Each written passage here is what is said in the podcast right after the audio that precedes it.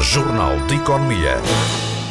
A ter um com a ACIF, Câmara de Comércio e Indústria da Madeira apresentam temas atuais da economia, finanças e fiscalidade da região. Jornal de Economia. Um espaço para entrevistas, debate e divulgação. Em Madrid começa amanhã uma das maiores feiras de turismo do mundo. A Madeira marca presença. A nova lei das finanças locais foi tema para uma conferência no Funchal com a presença do bastonário dos técnicos oficiais de contas. Hoje, no Jornal de Economia, vamos falar também de capital de risco, perceber o que é e como podem as empresas beneficiar deste tipo de apoio.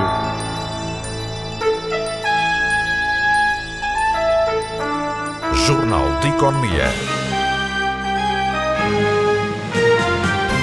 A nova lei das finanças locais foi o tema escolhido pela Ordem dos Técnicos Oficiais de Contas para uma conferência que decorreu no Funchal. Na ocasião, o bastonário do estoque, Domingos de Azevedo, referiu que esta nova lei, que entrou em vigor no início do ano, veio trazer uma maior responsabilidade às autarquias, mas tem dúvidas quanto à eficácia da lei na gestão do interesse público. Defende, por isso, mais competências para as autarquias e uma dotação financeira correspondente para gerir essas competências. Patrícia Casaca. A Lei das Finanças Locais começou por ser uma lei calculada sobre a despesa, mas quando as críticas apontaram para o facto de serem os próprios autarcas a incentivar a despesa para que as autarquias recebessem mais, os critérios de sustentabilidade da lei foram alterados, passando para o lado da receita. Na análise de Domingos de Azevedo, bastonário da Ordem dos Técnicos Oficiais de Contas, o equilíbrio agora é maior. Os critérios de distribuição tinham a ver com a orografia, a, a, dimensão das autarquias e o, os habitantes. De, beneficiando autarquias de maior dimensão e prejudicando autarquias de menor dimensão e de menores recursos, também passou a haver assim um outro equilíbrio. Esta lei traz, estabelece um maior equilíbrio entre as autarquias desse, nesse domínio da distribuição do fundo, do fundo municipal e, eh, substancialmente, tem mais a ver com as responsabilidades assumidas pelas autarquias no sentido de travar um pouco, por isso, os, os desmandos peço desculpa entre o termo, uh, que muitas vezes nós verificávamos nas autarquias locais.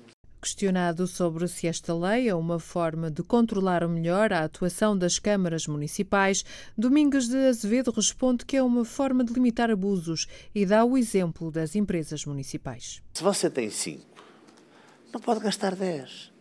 E as leis procuram pôr algum, alguma forma prática de, de, de, de como é que dizer, de, de limitação por vezes, alguns desses abusos que existiam. Eh, por exemplo, as empresas municipais, eh, antes da aprovação desta lei de 2013, eram realmente o terceiro braço financeiro das autarquias. E como é que isso funcionava?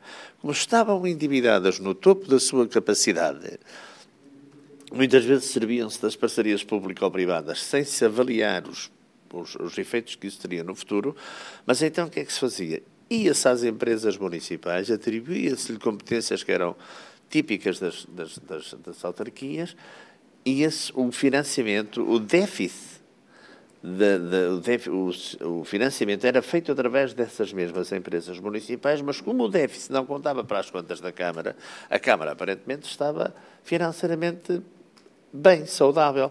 Mas, por outro lado, tinha as autarquias que ela respondia indiretamente através das empresas municipais, com a nova lei que veio dizer, calma aí, tem que haver rentabilidade do, do, das empresas municipais, por isso uma ótica de sustentabilidade. E não pode haver, atenção, porque não pode ter capitais uh, negativos. Mas apesar de um maior controlo, o bastonário da Ordem dos Técnicos Oficiais de Contas duvida que esta seja a lei de finanças locais ideal. Se esta lei uh, é uma lei que garanta aos municípios as suas necessidades financeiras, ou se até é a melhor forma de gerir o interesse público, eu tenho algumas dúvidas disso.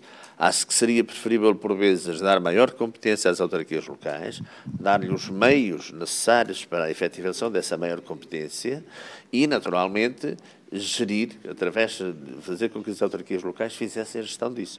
Domingos de Azevedo diz também que os autarcas devem saber rodear-se de pessoas competentes porque não têm de saber tudo. A preparação das pessoas tem muito mais a ver com a sua educação, muitas vezes, do que com essa preparação que me penso que lhe tirou para, para, para, o fator académico. Evidentemente que o fator académico é um fator importante. Não será tanto o fator académico, mais algum conhecimento de como é que funciona as, as Mas as, os gestores não têm que conhecer, isso é um erro. Os gestores têm que ter bons profissionais que os rodeiam em que eles garantem, eles terem a sensibilidade de se aperceber quando há os desvios e fazer as respectivas correções. O grande problema é que, por vezes, quem nunca geriu, arbora sem gestor e depois faz barraca. Não. É aconselhável, quando não sabe dessas temáticas, rodear-se de bons técnicos e pedir responsabilidades aos técnicos. Porque não é possível. Não vale a pena. Não é possível você saber tudo. A polivalência tem limites. Domingos de Azevedo acredita, no entanto, que Portugal tem bons autarcas, apesar de algumas deficiências.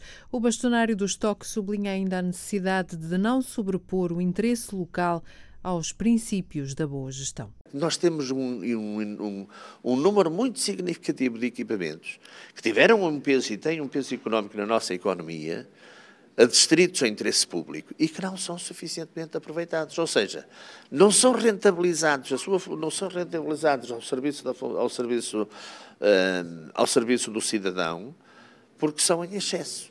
Uh, são questões que se devem colocar, porque quando se compraram essas coisas, elas custaram dinheiro. As impressões do bastonário da Ordem dos Técnicos Oficiais de Contas sobre a Lei das Finanças Locais, que entrou em vigor a 1 de janeiro deste ano. É já amanhã que começa em Espanha a FITUR, a Feira de Turismo de Madrid, uma das mais importantes do mundo. São 10 pavilhões distribuídos por 56 mil metros quadrados, que estimam receber perto de 200 mil visitantes, profissionais e público em geral. Portugal volta a marcar presença com enfoque na cultura, gastronomia e património e junto ao novo predicado, a aposta no surf. A Madeira está também presente através do stand de Portugal. O diretor regional de turismo, Bruno Freitas, falou ao Jornal de Economia dos planos promocionais para 2014, a começar pelo mercado espanhol. Temos um plano de ações a ser trabalhado com um conjunto de operadores, aqueles que habitualmente eh, trabalham com a Madeira, Uh, o mercado espanhol, o mercado se caracteriza muito por ser um mercado de verão, contudo há operadores que têm operação durante o ano inteiro. E uh, aquilo que está previsto uh, acontecer durante quarta, quinta, sexta-feira, e sendo sábado e domingo uh, uma feira de abertura ao público, em que estará obviamente o stand da Madeira aberto ao público em geral, durante três dias de trabalho intenso com operadores e agentes ligados ao setor, vamos uh, trabalhar as parcerias que temos, planos de marketing e uh, reforçar um pouco o nosso posicionamento enquanto destino turístico, de modo a que o mercado espanhol continue uh, a ser um mercado de referência do turismo regional. Qual é neste momento a importância em termos de peso nos nossos mercados? Ora bem, o mercado espanhol já tem, já tem um peso significativo, é considerado um dos mercados estratégicos, já temos Uh, praticamente uh, um conjunto de operadores estáveis uh, nesta, neste mercado e é, com certeza, daqueles mercados estratégicos, encontra-se na sétima, oitava posição do ranking de importância para a região. Portanto, eh, ainda não temos os números definitivos de, 2013, contudo, eh, até novembro o mercado apresenta um acréscimo na ordem de 1%, eh, o que já é, e considerando o mercado que é um mercado muito sazonal, é, é e será com certeza uma boa perspectiva de um ano no que diz respeito a, ao mercado espanhol para o ano de 2013. Para além da, da representação oficial, haverá representação também de empresas e de, de hoteleiros madeirenses? Sim, portanto, a Madeira já, já iniciou o seu plano de promoção eh, já em janeiro, portanto, no início de janeiro. Eh, nós agora, na passada semana, estivemos presentes na Holanda, na principal feira de turismo holandês, e o mercado holandês também é de realçar que é um dos mercados estratégicos da região. Eh, estamos presentes numa das principais feiras de nicho de mercado de turismo náutico ligado ao mergulho. Eh, estamos lá representados pela primeira vez e o feedback que eu tenho dos colegas da Direção Regional de Turismo que lá estão presentes a assegurar o stand da Madeira, de realçar que nós, nesta feira da especialidade, estamos com o stand Madeira, portanto, estamos enquanto enquanto região turística, está a ser bastante positivo.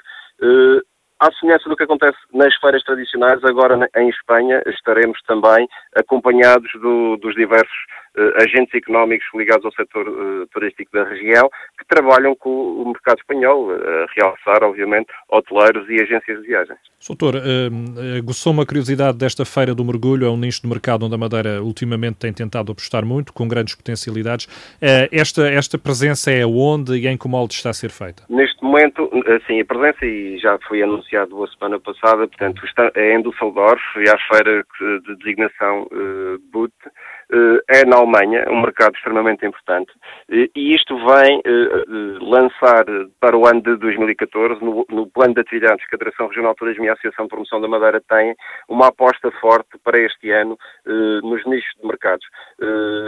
A aposta em turismo da especialidade vai ser uma aposta da região e iniciamos já este mês de janeiro eh, com a presença nesta feira temática e ao longo do ano iremos tentar participar noutras feiras eh, ligadas ao setor eh, quer náutico, quer também de turismo ativo. Iremos continuar a dar apoio aos principais cartazes de turismo ativo que se vão realizando, nomeadamente estou a falar do Canyoning e do Mute. Estamos também a apoiar as iniciativas de organização das regatas internacionais que passarão cá na região e, obviamente, que enquadrar-se-á também na perspectiva de dinamização do Festival da Natureza, que costuma ocorrer uh, durante o mês de março, portanto, na primeira semana de março uh, de cada ano, em que durante uma semana nós tentamos evidenciar a capacidade que a região tem para proporcionar atividades de lazer e desportivas no seu meio ambiente.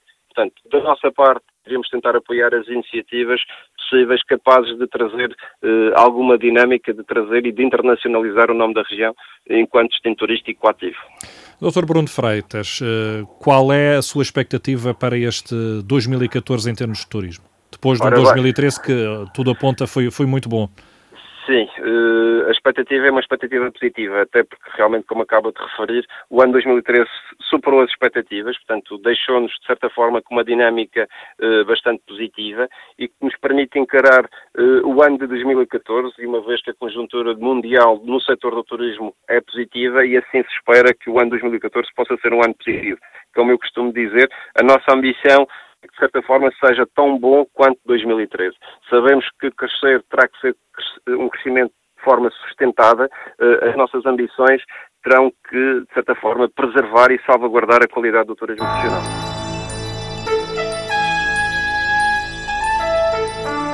Jornal de Economia.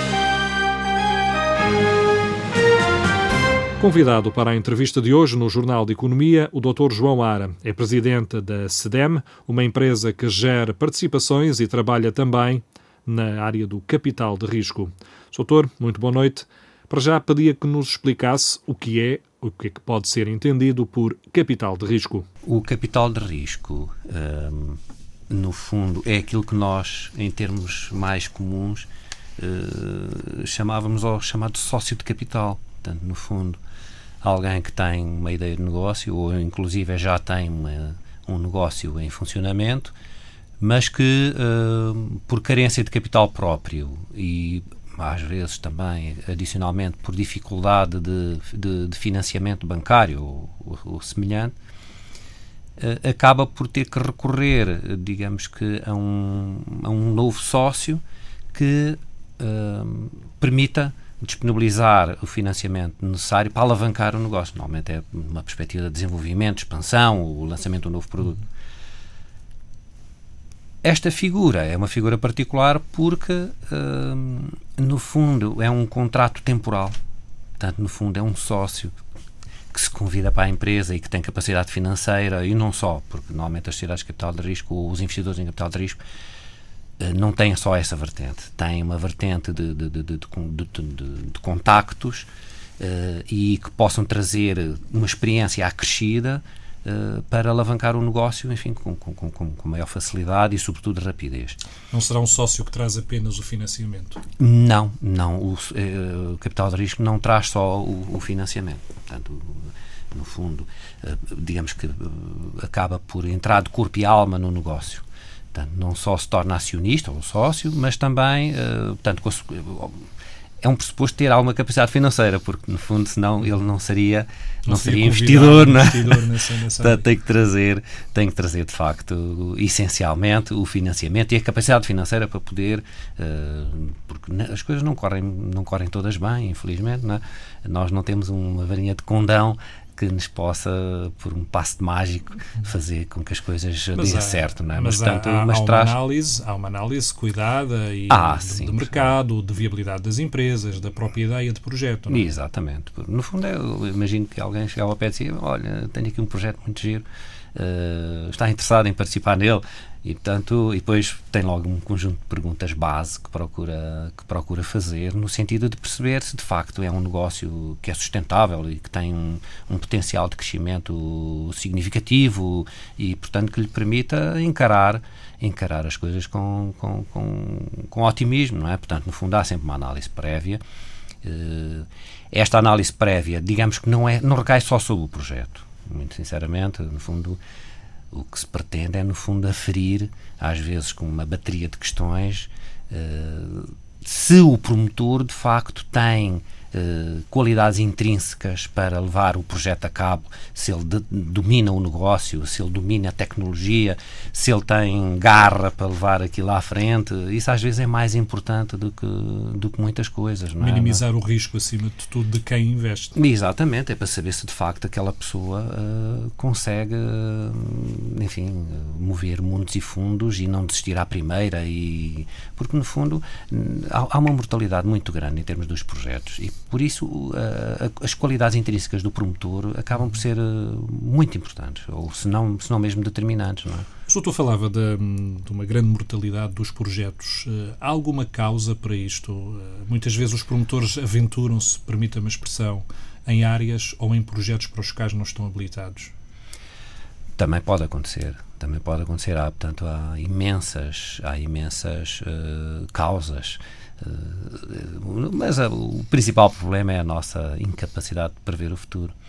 Às vezes as coisas no papel e como, como nos estão apresentadas parecem de facto eh, ter tudo para resultar, mas depois o mercado não reage, eh, as, as- as- as- alterações de conjuntura que, que também nem, nem sempre são, são, são previsíveis, não é? E, e- e, portanto, às vezes a incapacidade também eh, em, em termos, em termos do- do- do- geográficos do- de, de- de haver uma expansão mais mais mais hum, essa, essa análise de mercado da, da, da própria economia está cada vez mais difícil porque as mutações, vemos que a legislação muda todos os dias, eh, a própria conjuntura económica dá saltos que muitas vezes não são esperados pelos investidores ou pelas próprias empresas. Essa previsão é cada vez mais difícil de fazer. É difícil. eh, Nós chamamos, digamos que, eh, chamamos a a esse conjunto um pouco mais alargado como, como no fundo, eh, um, um ambiente empreendedor. Ou seja, não é nada fácil eh, para quem quer investir em Portugal não ter uma, um- uma estabilidade legal e fiscal que permita fazer uma determinação a longo prazo. Eh, E, portanto, isso gera logo uma certa inconsistência e uma certa insegurança, porque eh, eh, as, as pessoas não podem desenvolver o seu negócio dentro de parâmetros que são a, a priori conhecidos e que nós sabemos que são estáveis. Portanto, só uma perspectiva só, só numa perspectiva muito, muito, muito, muito radical é que eles poderão vir a ser alterados, quase digamos em emergência nacional. E nós em Portugal ainda não conseguimos eh, criar, digamos que esse ambiente empreendedor de aspecto mais legal. Porque depois temos o ambiente empreendedor de aspecto mais sociológico. Nós, nós eh, já há muitos anos que, que falávamos do, do, dos nossos, do, do nosso espírito empreendedor, sobretudo do navegante, na, no tempo dos descobrimentos. É? E depois há quem diga que, olha, infelizmente, eh, esses que empreenderam ficaram lá, não regressaram e, portanto, não trouxeram eh, esse. Fal- fal- Falta ao português um pouco esse espírito, doutor. Eh, eu penso que sim. Que, eu penso que sim, Comparado, que por nós. exemplo, com outros, com outros investidores europeus eh, ou, eh, ou, ou de outros continentes. Pois, sobretudo os anglo-saxónicos têm, de facto, de longa data, se calhar é o espírito viking que ainda está presente, algo do género. mas, mas de facto falta-nos um bocado, não sei se, não sei se se, se, aquele, se aquele período, enfim, menos bom que nós tivemos antes do 25 de Abril, que no fundo uh, incentivou muito a imigração, não, não, não incentivava o, a educação e o desenvolvimento científico e tecnológico, e eu penso que uh, isso acabou por nos condicionar também um pouco. Porque, Soutor, uh, voltando ao capital de risco, nomeadamente aos financiamentos que têm sido feitos, neste momento há muitas empresas aqui na Madeira a trabalhar com, com este capital de risco. Ainda há empresas a, a, a, trabalhar com capital de risco. O capital de risco não, não é muito divulgado no, e, e, não é fácil, digamos, de ser usado porque a tradição em Portugal também é muito recente. Uh, uh, só já muito depois do 25 de Abril começaram a aparecer as primeiras sociedades de capital de risco em Portugal e todas de iniciativa uh, pública, ou seja, foi o próprio Estado português que criou as primeiras sociedades de capital de risco e depois isso alargou-se um pouco, porque como foram convidados os, os diversos bancos a participar nessas sociedades, depois os próprios bancos em si depois também começaram a, a enverdar um pouco pela, pelo investimento em capital de risco e depois as coisas foram-se alargando. Mas nós temos... Uh, temos uma experiência muito recente, se assim se possa dizer. Se estivermos a comparar com os tais países anglo-saxónicos, nós somos bebés ainda, se assim se possa dizer. É? E, portanto, uh, falta muita tradição. Agora, que de facto, sobretudo a nível do ambiente mais universitário, começa a haver já muito de. Não é só isso, é a globalização da economia que acaba por estar aqui presente. Não é? E, e, não haja dúvida que uh, estas camadas mais jovens já começam a ouvir mais, mais uh, frequentemente falar de capital de risco, não só uh, nesta vertente, como nós dizemos, feito por sociedades, por instituições de capital de risco, mas também na sua forma mais pessoalizada, que são os chamados business angels. E esses business angels, portanto, existem inúmeros clubes e inúmeros business angels por esse mundo fora, sobretudo nos países anglo-saxónicos, não é? E nós já começamos também a ter em Portugal uh, um pouco uh, da existência destes clubes e, portanto, começam, parecendo que não, uh, a desenvolver-se e, e, e, permitem, sobretudo, que aqueles projetos mais pequenos, projetos, sobretudo em, em, em áreas tecnológicas mais, mais avançadas e, e onde, de facto, o conhecimento e o know-how nessa área começa a ser uh, determinante. Uh, e, portanto, aí gera-se de facto um movimento bastante interessante. E nós já temos clubes de business angels por, esse, por, por este país fora, e inclusive a SDEM.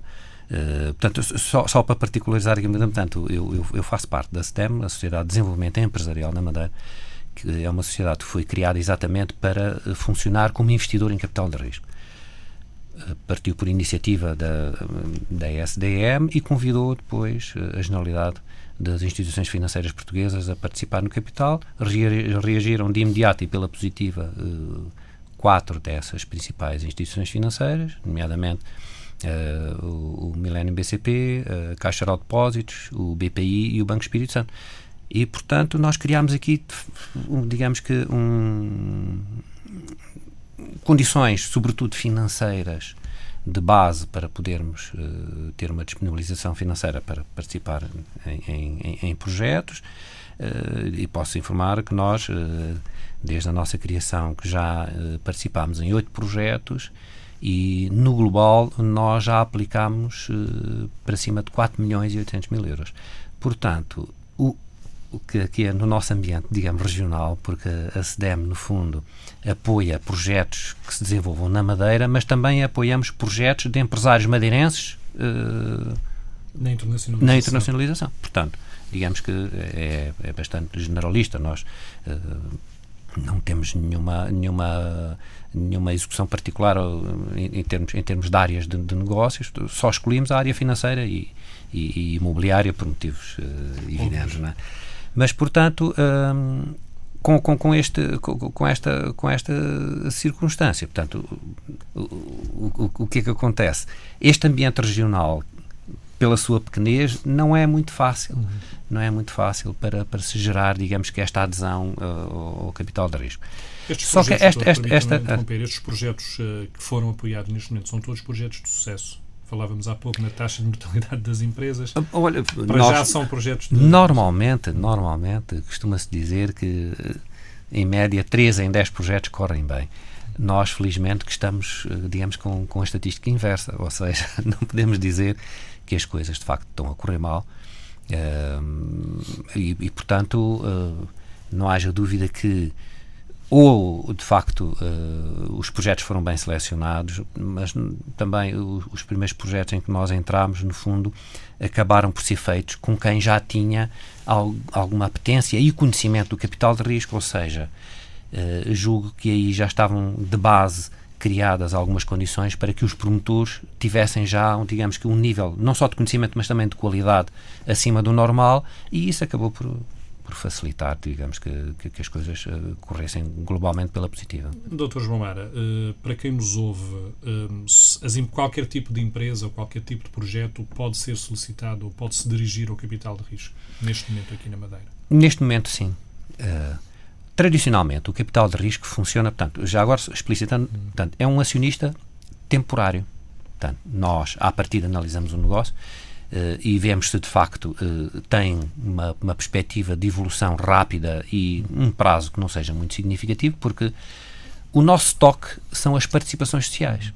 Logo, uh, precisamos de gerir este estoque, ele tem que rodar. Nós não podemos estar muito tempo na mesma empresa, portanto, temos que, temos que, que, que ir transacionando uh, ou procurando, procurando rentabilizar essa, essas aplicações, não é para depois voltar a entrar em, novos, em novas participações. Portanto, as coisas têm mesmo que, que, que, que temos, temos que, que, girar, digamos que, esse, esse nosso estoque de participações sociais. Uh, portanto, uh, quando nós uh, começamos a, a, a, ter que atuar num ambiente como este em que estamos agora, de conjuntura um pouco, um pouco retraída, não é? Portanto, temos vindo a analisar projetos uh, grandes, pequenos, portanto, todo de, deste, de, todo o tipo. Inclusive, nós estamos a ponderar muito seriamente, mas mesmo muito seriamente, participar num projeto pequeno, e quando eu digo pequeno, é mesmo pequeno, estamos a falar praticamente em microcapital de risco em associação também com microcrédito, porque no fundo uh, nós achamos que não devemos excluir uh, estes pequenos projetos, porque no fundo acaba por ser, uh, por ser uma forma de darmos um sinal ao mercado, porque nós, nós temos vindo a apoiar desde sempre o, o, empreendedorismo aqui na Madeira e temos, temos, temos uma parceria com o SEM, nomeadamente no RS4E, uh, portanto, e, e, e, estamos muito ativos e, e, estamos sempre disponíveis para, para participar digamos que na criação e desenvolvimento do, do, ambiente, do, do ambiente e de, do empreendedorismo aqui, sobretudo aqui na Madeira. E, portanto, nós uh, não podemos enjeitar de todo, digamos, esses projetos, portanto, e temos vindo a analisar Uh, e, e, portanto, olha, uh, desde que de facto uh, consigamos chegar a um entendimento com os promotores, porque no fundo passa muito por isto, não é? nós estamos disponíveis para isso. Doutora, a média de, de, temporal de participação, de vossa participação nas empresas, está, está equacionada? Ou tem a ver com cada um dos projetos? Tem a ver com cada um dos projetos. Digamos que há uma norma. Nós não somos uma sociedade de capital de risco somos uma, uma, uma sociedade gestora de participações sociais porque nos dá uma outra flexibilidade no que diz respeito uh, à nossa atuação uh, como investidor de capital de risco. Mas, por exemplo, as sociedades de capital de risco, em princípio, não devem estar mais que 10 anos num projeto. Ou seja, uh, procuramos de alguma forma também seguir um pouco, porque é, isso, isso, isso, não foi uma lei que se impôs porque alguém assim pensou, é porque de facto. O mercado assim. Exatamente, o, o mercado. Exatamente, portanto, isto no fundo uh, acaba por ser muito, muito da experiência daquilo que, que, a indústria vem, vem fazendo ao longo dos tempos em, por este mundo fora. O, o, o, tempo de permanência num, num projeto depende muito se é um projeto que tem mais ou menos investimento em, em, em capitais, uh, em capitais fixos. Portanto, um projeto em que de facto uh, é preciso fazer um elevado investimento em maquinarias, equipamentos e outras coisas do género, pois como é óbvio, depois tem um retorno de capital mais longo e não faz sentido que o investidor em capital de risco queira sair muito cedo, deixando o promotor com um, problema uh, por resolver em termos de financiamento global do negócio. Portanto, é agora aqueles em que de facto uh, não há tanto investimento em capital fixo, portanto aí já se permite um, nomeadamente na área de serviços, é? já se permite, de facto, uma permanência mais, mais curta. Agora, em, em, princípio, menos que três anos é muito difícil. É muito difícil, portanto, digamos que em média andará em torno dos cinco, se assim se possa dizer, naqueles projetos em que haja maior investimento, poderemos estar mais próximo dos sete, oito, mas, portanto, digamos que são mais ou menos estes os prazos, os prazos médios. Doutor, eh, em termos do Centro Internacional de Negócios da Madeira, eh, a vossa empresa de participações está ligada à SDM, que tem a é um acionista. Do... É, um, é, um, é, um, é, um, é um dos acionistas. Portanto, uh, o centro tem passado por tempos menos bons. Ultimamente, ou no ano passado, criou-se legislação para tentar estabilizar a situação financeira do Centro Internacional de Negócios. Que opinião é que tem daquilo que está neste momento estruturado? Olha, uh Portanto, nós tivemos aqui assim uma situação um bocado, um bocado difícil que teve sobretudo a ver com uh, a paragem da negociação da prorrogação do, do, do, quadro vigente e, portanto, isso ocasionou um, uma insegurança muito grande das empresas que lá estavam no centro. De notar que as empresas, na generalidade, eram empresas multinacionais de grande dimensão e que precisam de programar uh, a sua vida a longo prazo e, portanto, perante uh, esta situação de inconsistência, que no fundo foi um pouco isso que aconteceu, e de indeterminação, tiveram que reequacionar a sua presença aqui no centro. É? E a partir do momento em que elas começam a reequacionar essa, essa situação e, e, tomam a decisão de se deslocalizar, é extremamente difícil de voltarem atrás, porque, como lhe digo, eles fazem, digamos, as suas projeções a longo prazo.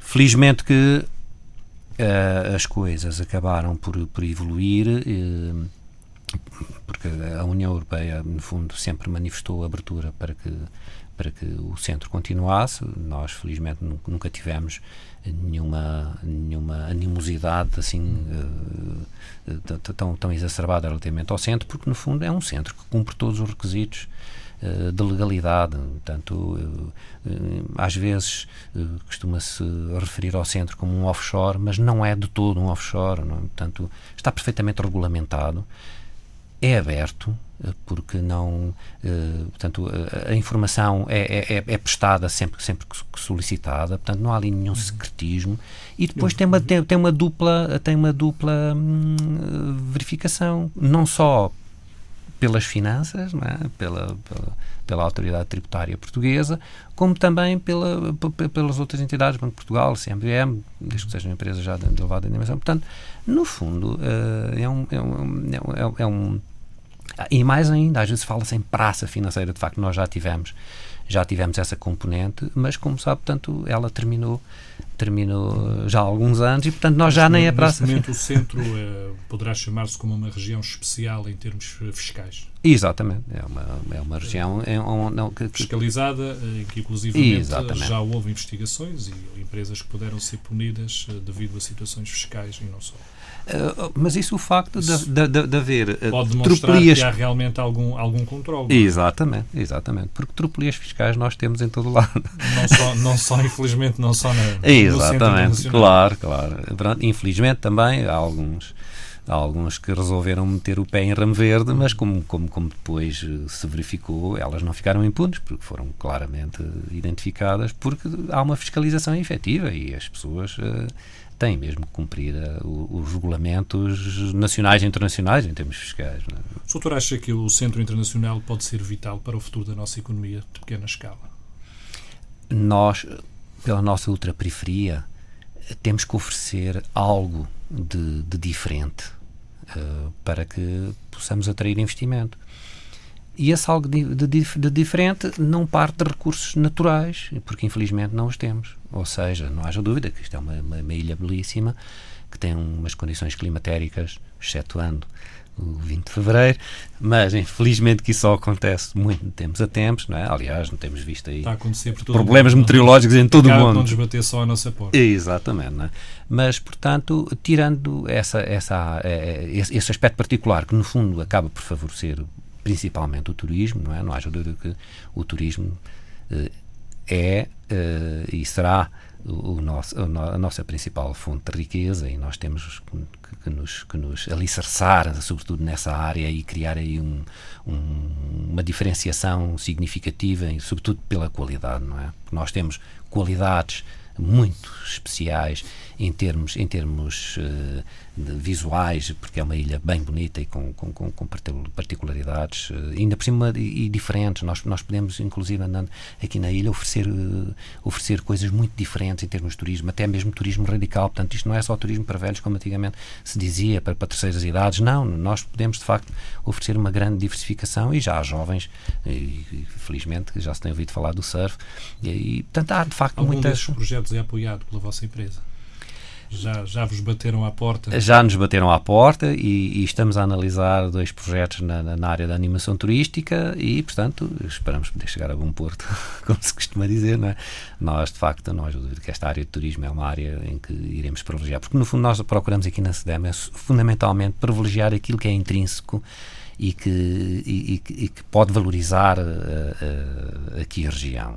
É? Esse não há, não há dúvida que é, um, que é um dos objetivos principais. É, se nós tivermos dois projetos iguais, vamos, vamos, vamos privilegiar aquele que, que, que, de facto maior benefício ou maior aproveitamento possa, possa vir a, a, a, a dar à região em termos socioeconómicos. Isso sem dúvida. Não é? Doutor, eh, faria sentido um outro desenvolvimento, não do, do Centro Internacional na área dos negócios, mas uh, daquilo que vulgarmente chamamos a Zona Franca Industrial, onde se trabalha mesmo, onde temos empresas a laborar fisicamente. Uh, seria viável tentar alargar essa área, na sua opinião? Olha, a Zona Franca Industrial é uma, é zona muito bem infraestruturada e, portanto, tem um, condições muito boas para que as, as, empresas lá se possam fixar. Quanto mais não seja, não é? Sobretudo aquelas que têm um pendor, uh, um maior pendor uh, para, para mercados externos, a proximidade ali do Porto, não haja dúvida que uh, em termos logísticos acaba por oferecer também uma diferenciação bastante pela positiva. Agora, Podemos ser talvez um pouco penalizados pela nossa ultraperiferia. A ultraperiferia é que não haja dúvida que, que é para já o fator determinante, não é? Portanto, ou nós de facto criamos, como há bocado estava a perguntar, nós de facto, nós, a única coisa assim a priori que podemos vir a oferecer é alguma vantagem fiscal que permita que as empresas possam usar a região autónoma da Madeira fundamentalmente como plataforma ou trampolim logístico, se assim se possa dizer.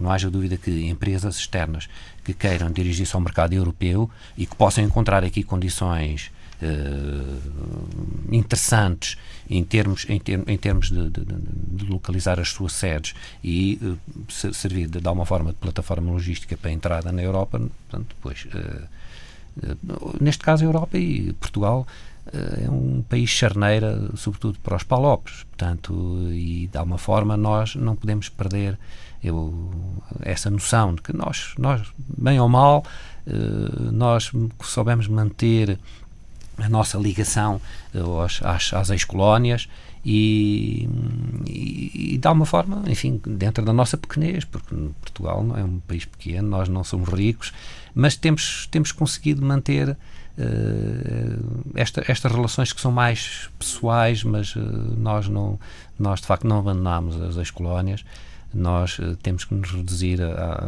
às nossas temos que ter consciência das nossas limitações e, mas dentro dessas limitações temos procurado manter um relacionamento e que, que, que, que continua a existir e nós temos uma forte presença nos, nos nas, nas escolas. Soutor, nesta, nesta fase, socorro-me da sua opinião nesta área, acharia interessante ou importante criarmos uma agência específica para atrair desenvolvimento e atrair investimento para a região? É uma ideia que, que, se tem falado, Pá. quer politicamente, quer uhum. até a nível de, mais da parte da, de, dos economistas, eh, das pessoas que têm poder em matéria de decisão, tem-se falado muito na, na, necessidade de atrair investimento estrangeiro. Uh, essa agência poderia ser, poderia ser interessante.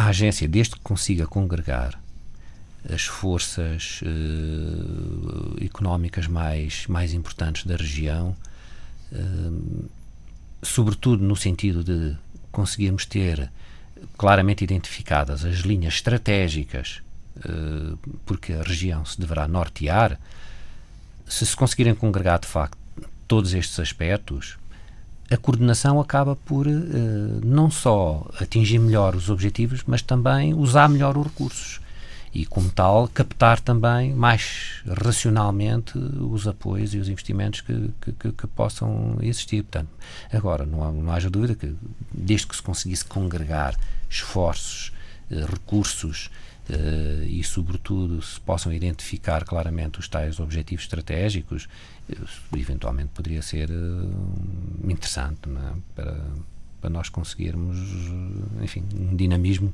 mais acentuado em termos de desenvolvimento e, sobretudo, sustentável. Acentuado e sustentável. Sr. João Ara, obrigado por ter vindo ao Jornal de Economia. E eu é que agradeço a vossa A Cidade do Empreendedor começa amanhã, quarta-feira, no Madeira Tecnopolo. Pretende ser uma montra das empresas de inovação, criatividade e de novas ideias.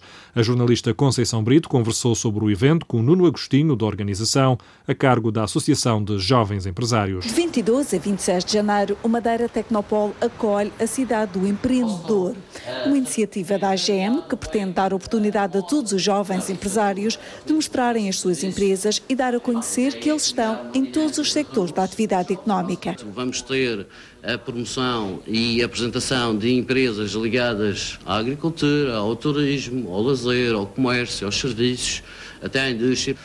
Por outro lado, também uh, mostrar que existem uma série de entidades, essas sim, uh, umas públicas, outras privadas, que estão no mercado, que estão na, a atuar na Madeira e não só, eh, com a perspectiva de ajudar e de apoiar a quem quiser investir ou a quem quiser criar o seu próprio negócio. Na feira vão estar cerca de 80 empresas distribuídas por 75 stands, um número que ultrapassou em muito as expectativas. Nós decidimos criar uma série de ruas, eh, todas elas com uma área eh, em específico, e dentro dessas ruas e praças, no fundo, que fazem parte de qualquer cidade que nós conhecemos, temos a, vamos atribuir, atribuímos stands para cada entidade dentro desses setores. Durante os cinco dias de feira vão estar presentes algumas entidades públicas e privadas com o intuito de ajudar a apoiar quem quiser investir ou criar o seu próprio negócio.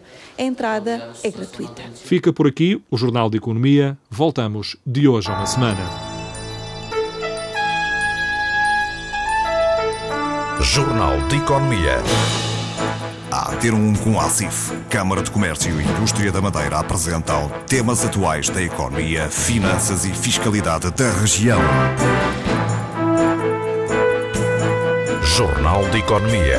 Um espaço para entrevistas, debate e divulgação.